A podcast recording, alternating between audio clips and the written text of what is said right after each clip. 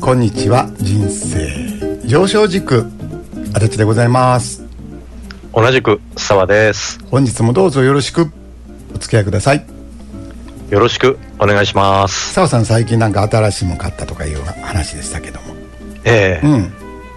まああの今はねちょっと、うんあの梅雨時期でちょっと梅雨冷えなんていうのもあるんですけど、はいあの毎年ね、うん夏になるとあの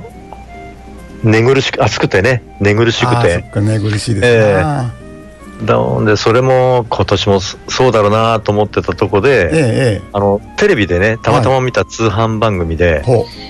あのココヒエっていう名前のね、うここひえくんええうんあのココヒエ水を、うんうん、水を入れてね水を入れでるそ,、ええでそのなんか気化熱の冷えるやつを利用してはいあの冷風を送るっていうねあの本当ポータブルなこう15センチ四方ぐらいの小さなちっちゃいですえねえちっちゃいですよ、うんええそのあのなんだその冷風機っていうんですかね、ああ冷風機ねえうんうんえうんそれを思わず買っちゃいまして、えええええで今それつつけてるんですけどねえええおーまあそこそこ涼しい風がこうそよそよと来るもんですからねだから扇風機に水を入れるような雰囲気ですよねなんか雰囲気はねそうそうそんな感じですわねそんなことですよねうんで水をまず冷やすんですかねいや冷やさないです冷やさないほええもうタンクにそのままううんこう入れて、うんええそれでそのまま運転すればスイッチ入れれば、あの涼しい風がこう来るんですよねああ水の気化熱かなんかを利用してえ冷たいものが出てくると、えそうですねうん、どんな冷たさですあのねそんなねあのエアコンみたいなす冷たさではないんですよ、はいええ、だから扇風機とエアコンの中間ぐらいっていうかなんかそんな感じですわねでも寝る時にはちょうどいいでしょあんまりエアコンつけて寝ると本当に朝ちょっと調子悪いですもんねそうそう、うんだからね枕元に置いてね、はいえちょっとそよそよとこう当てる感じの方が、うん、あうんかイメージ的にはほらちょっとこの網戸にしてええ外のちょっと冷たい空気がそうそうそうそうちょうどそんな感じですそんなわ感じですねえだから自然のちょっとその風に近い、えうんそんな感じですあねそれいいかもしれへんねええだから、ああ今年はちょっと寝やすいかなと思うんですよああそっかそっかええここ冷えとひらがなでしたっけそうですひらがなでなるほどえ、えーここ冷えと入れていただければ今澤さんがおっしゃってる1 5センチ角の、はい、えーポータブルなおいくらぐらいした、これがね、うん、あのほらよくあるじゃないですか、うん30分以内にお申し込みすればというね、ああテレビ安くなりますよテレビテレビショッピングうんええだからあの本体でこれ7000何歩だから約あ8000円ぐらいですよあほんまあお手頃はお手頃ですわな、しええうん、夏使えるんであればね人の夏、それとあとなんですかねオプションではいあの抗菌フィルターがね、うんあるもんですからはい一応そそれそれがついてはいあとなんかあの冷たい枕っていうね、うんええそんなのもセットになってたんでおう一応全部申し込んだら1万2000円でした、 全部申し込んだんですねええつい入れちゃったっていうやつそう、うん電話で申し込んでねうん言われるままにあのその1とか2とかっていう電話のほらうんうんテテレフォンでこう申し込むやつですかねはいはい、ええあの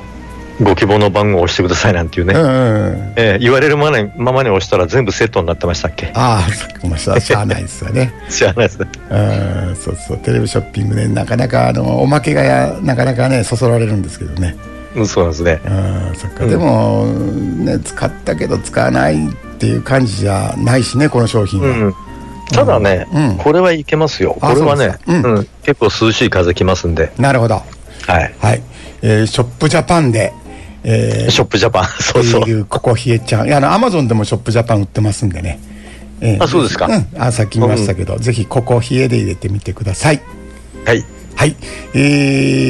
ー、ということで僕らあのね先日小食やってるんですよみたいな話してましてね、はい、えー僕の場合は朝青汁一杯はいで昼は食べたり食べなかったりで、えーうん食べてもその玄米クリームですよねはいはいはい。あの生玄米の粉っていうのが、えこれもアマゾンで買ったんですけど、え、はい。ええこれをまあ水に溶かしてちょっとお湯でぐるぐる、まあサウサもやってるけど、はい。はいえーこれを、まあ、主食にしていると、うん。うん、そうするとその、まあ、胃に優しいわけですよねうん、そんそうですね。ねあの噛まなくてもこうおかゆみたいなもんですから、うん、そうそう。クはい。リーム系なんでね、はうん、それで胃の負担が低いしやっぱり玄米の方が白米よりは栄養価高いし、い。うん、そういうことで主食は僕らは玄米クリームにしてて。はい。えー、澤さんは夜は自由にしてて、はい。僕もまあビール飲みたかったらビール飲んでるし、うん。うん、あなんか食べた方は食べてるんですけどまあ、はいあんまり食べなくなりましたね、ああ、なるうん、そほどね。れで僕は以前言ったように20今63一時90あったんで、ええーもう激変ですけどね、えうんそうですね澤さんも今どれぐらいですか、え。僕うね、んあの、それこそさっき測ったんですよ。はいさあね、53.7。 53.7、ええ。だから、あの、いつ以来の体重ですか53キロっていうとね、うん僕まあねまあ言ったけど以前あの少林寺拳法ってやってて、え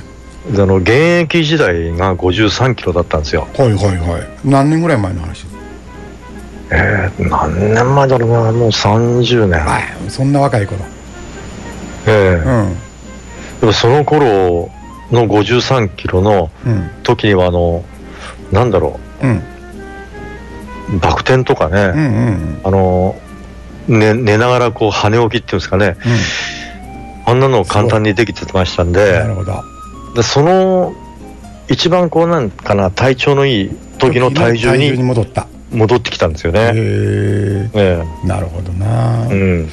それ僕ら思うのはまあ僕はダイエットを全く目的にしてないんでうん、そうそう。体調管理なんでねえでやっぱり調子よくなりますよねえそうですね。うん僕は前はあの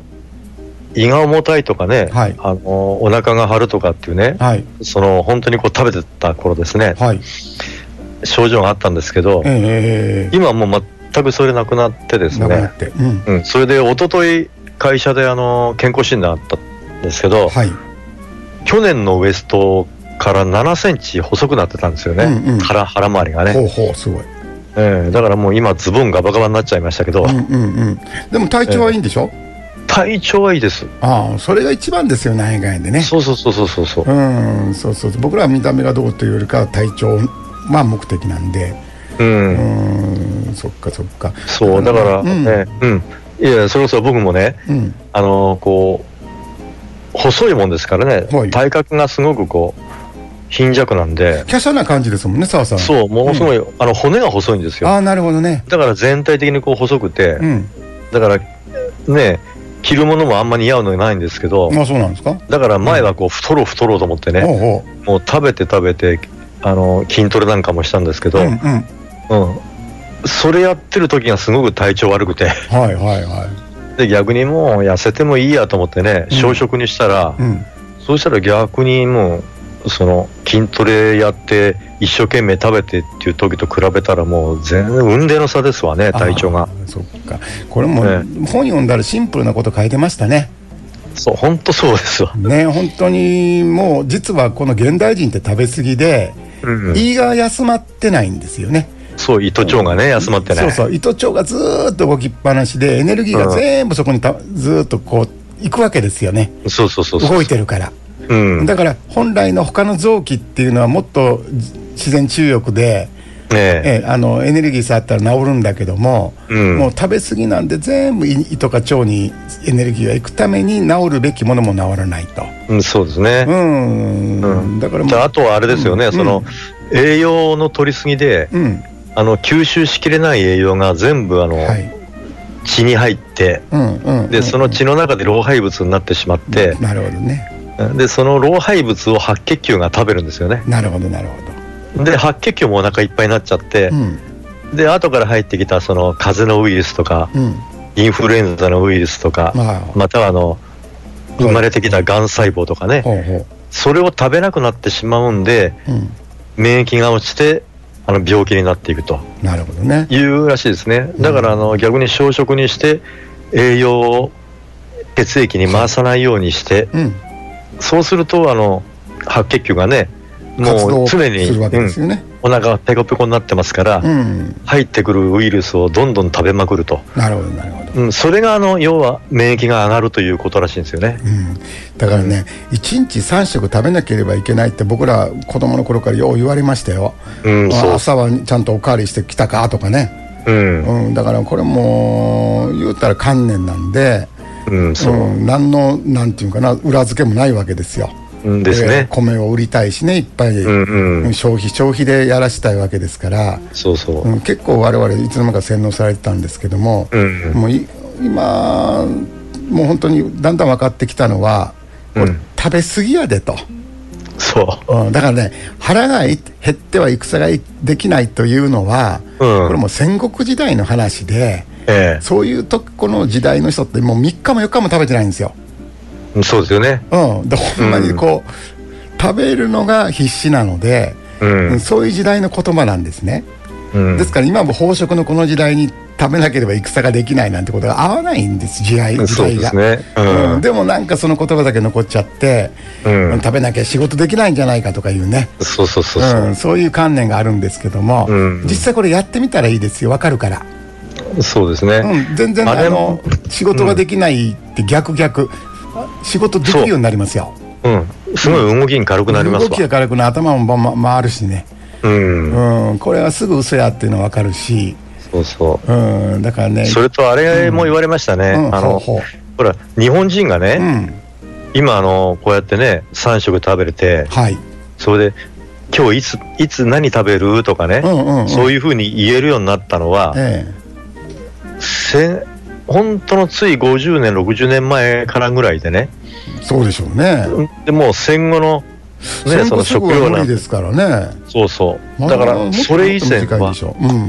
ん。うん、それ以前はもうずっとねお腹空かして飢え飢えてきた時代が何百年でごつれしてたんですよねそうですよ。うん、だからついねあの本当最近なんですよねこういって3食満足に食べられて、うん。もう、ね、今度何食べるなんていう話もできるようになったのは、そうですついこのな、なん、ほんと何十年前からなんですよね。バイキングとかね、そう食べそ放題とかね。う。うんそんな本当にそんな50年前なかったんですから。うん、そう、うんだからね、その遺伝子の中に、うん。そのお腹の空いてる時のうん状態を保つためのうん遺伝子っていうのは組み込まれてるんだけど、はい。そのお腹いっぱいたそうそう食そうべそうた時のどうするかっ遺伝子ってていうないんねですよ遺伝子がないらしいんですそようね。なんまだまだないんですね。そううんとその遺伝子ってそんな急に変わらないんでね。そうそうだから処理できないらしいですよねそ。うやね。うん。うんだからね一冊どんかそういう。えー本がありますんでね澤さん何ていう本読んだんだっけ、うはね、あの、空腹力っていう、空腹力えうんえあの、なん、なんつったか石な。原さんですよねああ、石原、そうそうそう、うん石原先生のね、うんあの、医学博士のね、うんうんそうそうそうそう、僕はその高方田の光雄先生の本なんで、はいまあ、書いてあることはほぼ一緒でねうん、そうそう。うんそう食べなければ食べないほど健康になるぞっていう本なんでうんそうですね。うんうんそれとねもう一つは何やったかな一番最初に澤さんにご紹介した本なんでしたっけあれあのー何百年前からある本あ、あのー無病法ですわ無病法、そうそうそうそう。そうそうあの病がなくなる方っていうのがあってこれも食べ,、ええ食べることでなくしていくんですけど、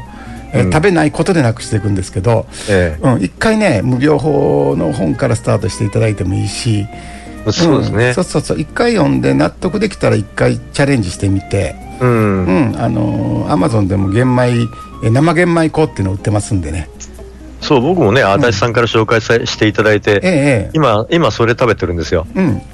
え美味しいでしょぶっちゃけうまいですね。塩パラパラって振ったらそうそうそうそう。えこんなうまいもんあんねやみたいなねうん。うんやっぱ素朴なもんって美味しいなって感じですけどねそう、それで軽いですね。本当に、何の負担もかかんないです何ねの。負担もない、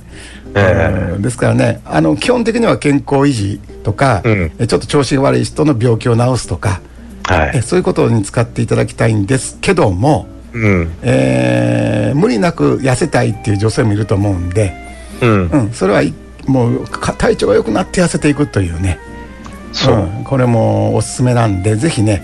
えーうん合う合わないはもちろんあると思うんで、え一え回ご検討いただいてもいいんじゃないかなと思いますね。うんそうですね。はい、えーということでございまして、えー本日もどうぞよろしくお付き合いください。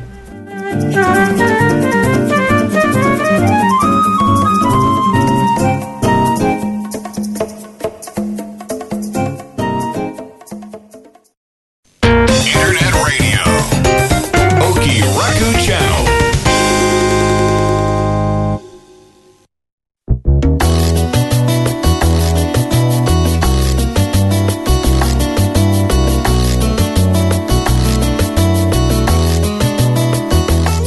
はい、えー本日は M さんからいただいたご質問です。それではお願いします。はい。ある心理学を修了したのですが、あまり効果を感じませんでした。観念浄化も心理学の一種になりますか観念を手放すとどんな効果が期待できるのでしょうかはい、ありがとうございます。はい。えー今回のね M さんのように心理学や例えば、ね、成功法則スピリチュアル、はい。えーなどを学ばれてから関連浄化にやっと行き着いたという方もね、えーええ結構いらっしゃいますよね。ああ、でしょうね。うんうでもねその流れで来るとですね、はい、えーまずねあれってなんか違うなって感じるかもしれない、はいはうい。ん、あの似て非なるものっていう言葉あるじゃないですか。うんうんうん。ね、一見似てるようだけども、はい。本質は全く異なるもの、はうんい。この言葉がね多分ぴったりはまるんじゃないかなと。うん。うん、というのはですねはいこ。れ前提が全く違うんですよ。はい。うん、心理学というのは、うん。えー私は存在している、はい。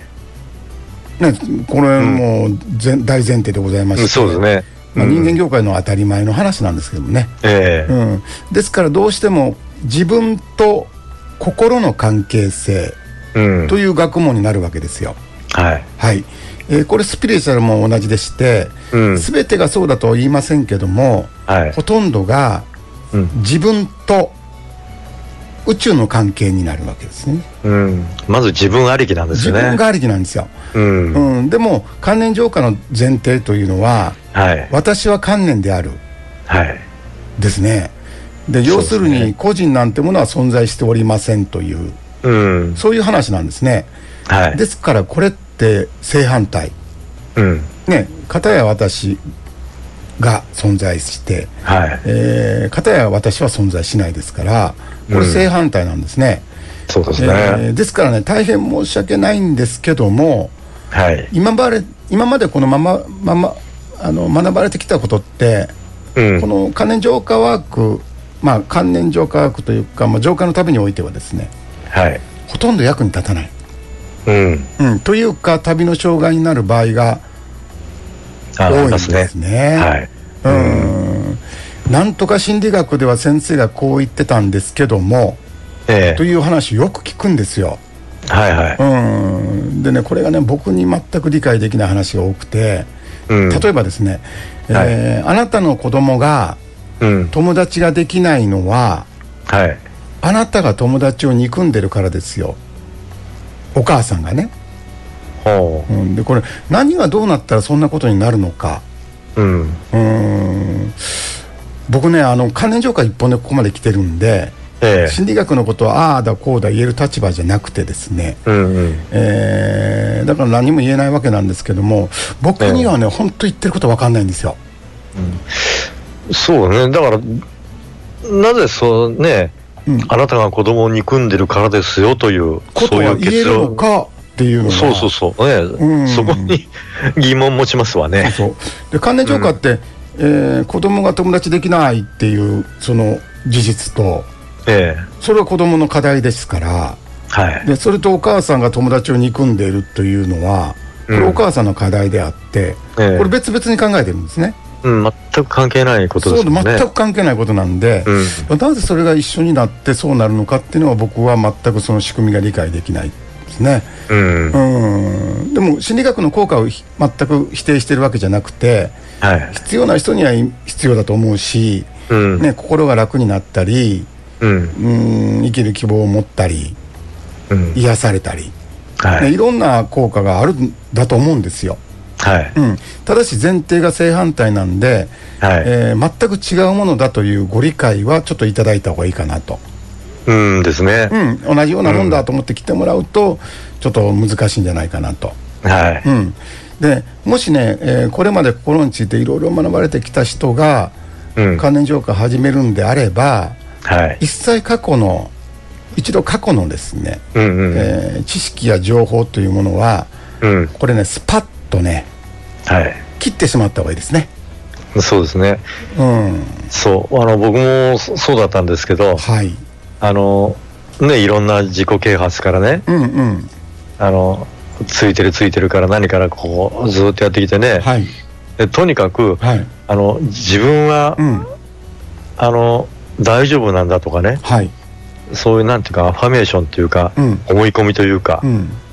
ノートにずーっと何十ページも同じ文句を書いたりとかね、えええそういうのを繰り返してやってきえて、うん、やったんですけど、結局その自分の望むものには完璧になれなかったですからね。うーん、なるほどな。そだうからね僕ねそれなりの効果はそれぞれにあるんやと思うんですけど、やりきればね、ええうん、ただちょっと関連浄化とはちょっと違ってくるという話ですよねそう。だからあうの、んね、その陰と陽でね、うん要はあの、こうなりたいからこれを唱えるんだとかね、うん結局そうではない今の自分の前提があるもんで、はいその逆の良くなる自分になりたいから、このアファメーションをずっと唱えるんだといううんうんことですわね。だからその前提が、あの、まあ、仮に言うと、うん不幸な自分が幸福になれないために幸福になるためのアファメーションを唱えることは、根っこに不幸な自分がいるから、うん、うん、まあ関連浄化的に考えるとそういう考え方になるんですけどね、だから、あの、うん不幸な自分がずっと続いちゃうってことなんですよね。単純な仕組みで、うんまあコインの表裏の仕組みですそようねそうそうそう。ね、うんずっとね、足立さんが言われ続けてきたことですもんね。表だけ出ろ、表だけ出ろってだって、うんそうはいかないんですよという話そうですそうよそうね。うん同じコインなんでね。うん、まあ、なかなかね、あの相まみれないところがございまして、ええでね、と言いましても、自我ってね、嫌がるんですよ。うん。私はこれも知ってる、あれも学んだぞってね、うんえー過去を大切にしたがるんですね。うんだ。からぶっちゃけそういう人には向かない。うんそうですね。ええ、実際ね心理学を学んできた人の中には、うんどうしても関連浄化と辻褄が合わなくなっちゃって、ええやめちゃう人って結構多いんですよ、はいはい。うん、どうしても合わないと、うんう。うんん、理解できないとだから心理学の理解で関連浄化を理解しようと思うんですよね、うん。すると全く辻褄合わなくなっちゃうんで,、うそんうですねやめちゃう人多いんですけども、うんだから、あの、関連浄化って、あの、禅と全く、あの、横並びじゃないですか。うん、目的地が一緒なんでね、そうですね。ええうんだから、要は、あの、ね、禅も、あの、関連浄化も執着をね、あの、全部こう、捨てていくっていうん、はういはいことでしょ。そうですねうんうんただ、やっぱ、その、心理学とかね、はいやっぱいろんなことを学んでしまって、それにこう、やっぱ執着心を持っちゃったし方にはう、んもうなかなかその、関連浄化とか、理解してもらえな禅い禅の方にね、こう入り込んでくるっていうのは難しいかもしれないですよね。そうなんですよえである方がそうやったの昔その関連浄化のおかげでお母さんと仲良くなりましたっていう報告をいただいたんですけどええこれって関係ないですよあの喧嘩したってえうん。いいわけですよ、はいはい。うん、別に嫌なことがあってお互いわーっと喧嘩して、ええうん、それって関連浄化で良くなったのは関連浄化で悪くなったっていうことにもなるじゃないですか、うん。そうですねう。ん、だからそうではないんですよとうんうん。仲いい時は仲いいし喧嘩する時はええ喧嘩するじゃないですか、うん、そうそう。うん、それでおしまいじゃないですかと、うん。うん、だからそこにストーリー付けを全く関連浄化でしないんでそうですよね。脱物語なんですね、うん。ただその時の、その時のありようでしかないですからね。うん、ただの現象として見て,、ええそう見てそうるんでね我々は、うん、だからそういう感じですからえーおすすめしたいのはお金と時間をつぎ込んできて、うんいろいろ渡り歩いてきたけどもえどうしようもならなかったって方ですわ。え。はい。うん、でもう過去なんか全部捨ててやるわっていうねそういう感じの方は早い、はい。とにかく早いですね吸収が、うんそうでだっすてね。澤さんも僕も捨て身だったじゃないですかそう、もうこれ、この後はないよっていう状態ですよね。で苦しすぎてもうどうにもなれって感じでやってやったんで、えうん、何もなんか失うもんなかったし、えー過去を持ち出してこなくてとにかくもう何でも捨てたるわって感じだったんで、えそうですねう。ん、それでどんどんどんどん前に進めたわけなんですけども、はい。うん、でね関連浄化って積み木崩しみたいなもんでうん。でこれ「私」と書かれた積み木を全部崩していくとはい。全部崩したら初めて地面が見えるじゃないですか。うん、そうですね。ね、そこえにえずーっと探してた答えが書かれてるわけですよ、はい。その地面にね、うん。うん、あのこれもまあ例え話ですけども、うん。うん、ですからねもうドーンと捨てちゃるでーみたいなね、はいえーその覚悟うん。これ大事なんですよ、はい。うん、もう今までこう積み木を大切にこう、えー積み上げてきたけども、うん。うん、もうこれのどうにもなれんかったからうん。もう全部崩したるわっていうね、ええ。うん、こういう方この覚悟っていうものが大事になってくるわけでね。うん。はいえーさて観念を手放すとどんな効果が期待できるんでしょうかということなんですけども、はいこれね観念浄化の目的って一つしかないんですよ、はい。うん、だから、えー軸のテーマってうん。本当の自分に帰る旅はい。ですよね、うんですねう。ん、ですから本当の自分に帰るというのはうん。本当の自分って一体誰なのかとはい。そのことを思い出すってことなんですよええ。みんな知ってるんでね、はい実。際は、うん。うん、ですから本当の自分を思い出すことができれば、うん。この旅はそこで終了はい。うん、でそこに至るまでのプロセスってあるんですよね、はいはいいき。なりドーンじゃないんで,で、ええそこに至るまでのプロセスの中で心の風景っていうのは少しずつ変わっていくうん。これ誰もがそうなんですけども、はい。うん、だから人間は自我が芽生え始めてからうん。凶悪観念っていう真綿でねはい。自分の組を少しずつ少しずつ締め上げてきたわけですよはいはい。で真綿なんでうん。これゆっくりやってるんでえ本人って気づかないんですよねえ。うん。いきなりギューって騒まれたらわーってなるけどもええ真綿でじわりじわりなんで、うん。うんでもいつかなんだか息苦しいぞっていう形になっていくわけですようんうん。うん澤、さんうつだったし、はい僕はパニック障害でしたけどもはい。これあんまり締めすぎるとうん。どっかの時点で心のバランスが崩れてしまうわけですねはい。そのサインがうつでありパニック障害なんですけども、うん。うんそういう方が観念を浄化していけばええ。ね、この首を絞めていた真綿がゆっくり緩んでいくわけですから、うん。ね、この息苦しさっていうのはなくなって、はい。うん、楽に生きられるようになる、うん。うん、で具体的にどんな変化があるんですかっていうことになるとこれは人それぞれですよね、うん、そうですね。うん、でも、まあ自然体っていうんですかねはい。お気楽になっていく方が多いわけですよう、ん。うん、もう何者にもならなくていいやりたくなければやらなくていい、うん。まあ、そんな感じですよねそうですね。うん、だからこれがまあ大体共通点かなと思うんですけども、そうですうね。ん、うん。僕はあれでしたね。一番楽になったのは、ほう嫌なものは嫌と言えるようになったことですね。 あ嫌なことは嫌えと伝えることができる、え。そうそうそうう。んまあ、当たり前の話ですけどねよく考えたら、うん、ただ前はね、うそのいや、やっぱお付き合いしなきゃまずいんじゃないかとかね、はい、あの前に払ったあのああいう、なんていうんですか、忖度っていうんですか、はい、忖度してねえ、うんなんで、嫌なことにもやっぱお付き合いしなきゃと思って行ったりとかね、はいまあ、いろんなこうストレスのたまるようなことが山積みだったんですけあどあ、そううんうんもう今、やりたいようにやってますからね、ああ、うん、うんお気楽ちゃんですよねそうそうそうそう。んもう嫌だったら、あ、ごめんなさい、すみません、っつって、ええもうこ、ほんと断ってますから。だからね要はいつの間にか普通のことが普通にできなくなってしまったわけですよ人間って、そうですね。うん、それで我々は普通に戻ったと、うん。うん、そんな別に特別になんかなったわけじゃなくてねそうそうそうそうう。んでもねこういう効果というのもうん。浄化の旅においてはですねはい。やはりこの副産物的なものでして、うん。それが目的じゃないんですね。そうですね。うん、そうそう。目的は一つしかないですからね。そうなんですよ、 ええだからあくまで最終目的地は、うん本当の自分を思い出すこと、はい。ここにたどり着かない限りうん。人生の主人公って自我意識のままなんではい。自我が苦しむとそのままその自我の重力に持っていかれてしまう、うん。一緒になって苦しむんですね、ええうん、で本当の自分っていうのはその自我に気づいてる意識ですからはい。気づきの意識ってうん自我の影響を一切受けないんですよ、うん。うん、これは何度か言ってますけど空と雲の関係性ですよね、ああ、そうですね。うん台風が空に傷跡を残していっちゃったなんてことないじゃないですか、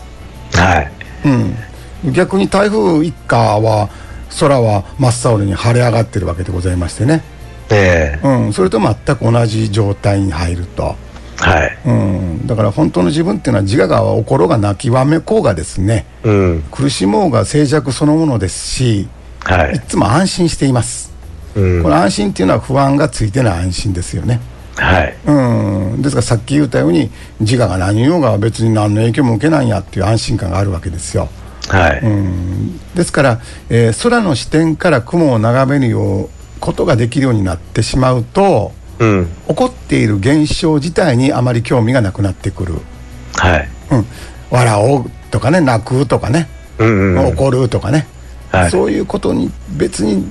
どうなんでしょうねあんまり